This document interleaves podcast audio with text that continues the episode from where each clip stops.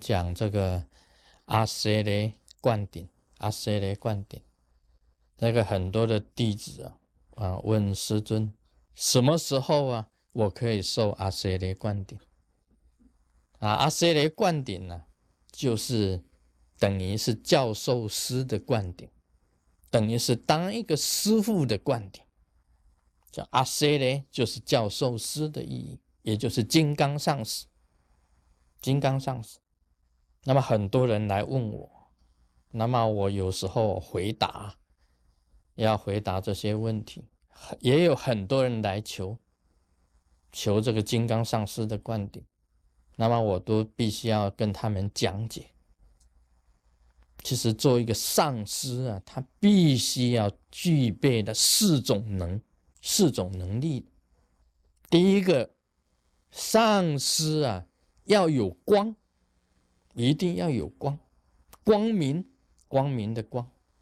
你上师有光明，你可以传这些光明啊给你所有的弟子。弟子会得到你的这个光明，得到你这个热，得到你的 power。你自己还没有光明的时候啊，不要来求阿塞勒。真正的上师一定他自己已经获得的光了，一定有光了，有光明，有他的热，有他的 power。第二个，一个金刚上师啊，他的道心啊，不用说坚固了。他根本就是道心的代表，就是道的代表。不要讲坚固，金刚上师本身来讲起来不变形不变体，阿舍雷灌顶一样，所以称为不退灌顶。你金刚上师还退道心，真的老实讲啊，这个啊，什么东西啊？道心像芝麻绿豆，根本没有。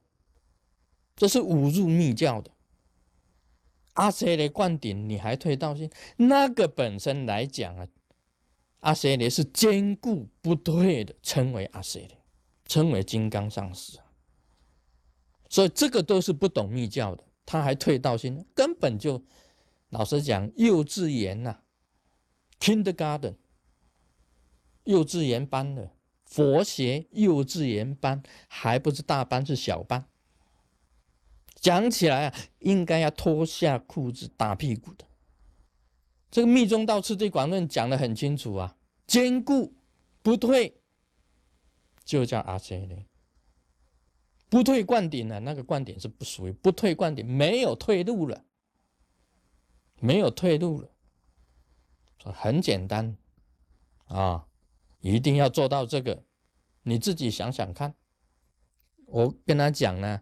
说哎不不给你金刚上师，他明天马上就退了；不给你灌顶，他明天就说我不做了。啊，那个叫做金刚上师啊。所以人呐不同，还有呢，他必须要清净别人的业障。你做一个金刚上师，你要帮人家消业障的，不是只有消你自己业障啊，别人的业障你都要消除的。你的说的法跟水一样啊，你的灌顶跟水一样，可以亲近所有人的内心呢，把人家的业障全部消除，众生的业障都担在肩膀上，才是金刚上师。你自己的业障都没有消，满脸的黑气，你来求金刚上师，你是要把你的自己的业障啊交给别人吗？啊，清净自己吗？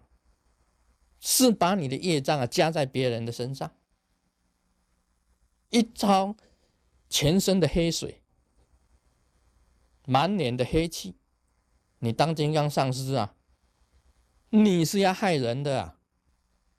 要把你身上的黑气也全部通通给通通灌顶给所有的众生，而自己本身清净了没有？自己有没有能力去消别人的业障？还有啊？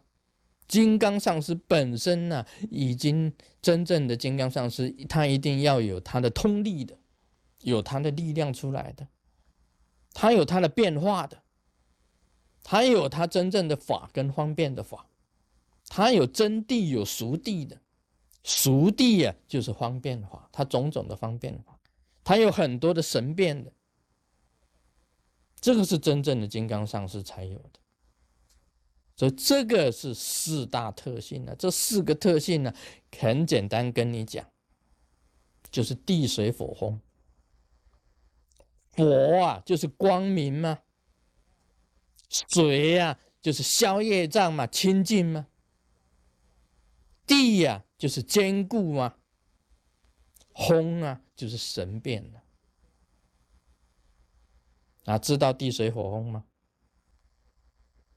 有人讲说金刚上师是火，不要太接近，因为容易会被火黄烧掉、烧焦。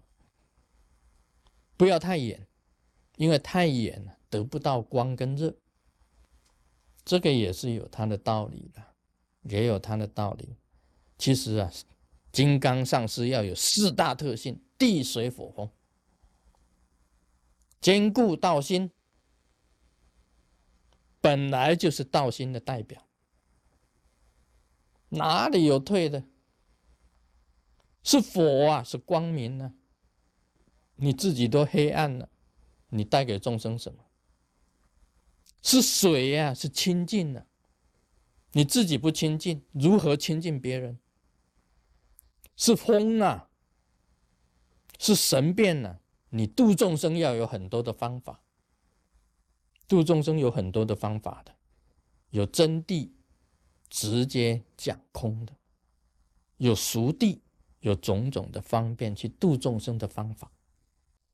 你至少啊，你所有佛学你通通都知晓，才是阿谁的。再来呢，你不但知晓所有的佛学，你自己又实修，你实修啊，才能有火，才能有水啊。你不实修，水火才哪里来？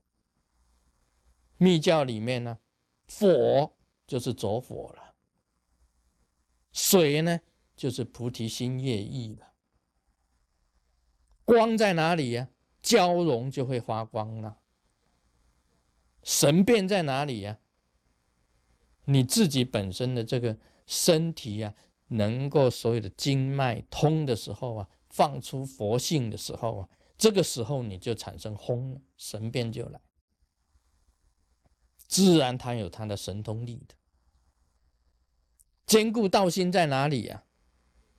你这个气能够。充满就坚固了，所以这个跟内法一样的有关系的。Om Mani Padme Hum。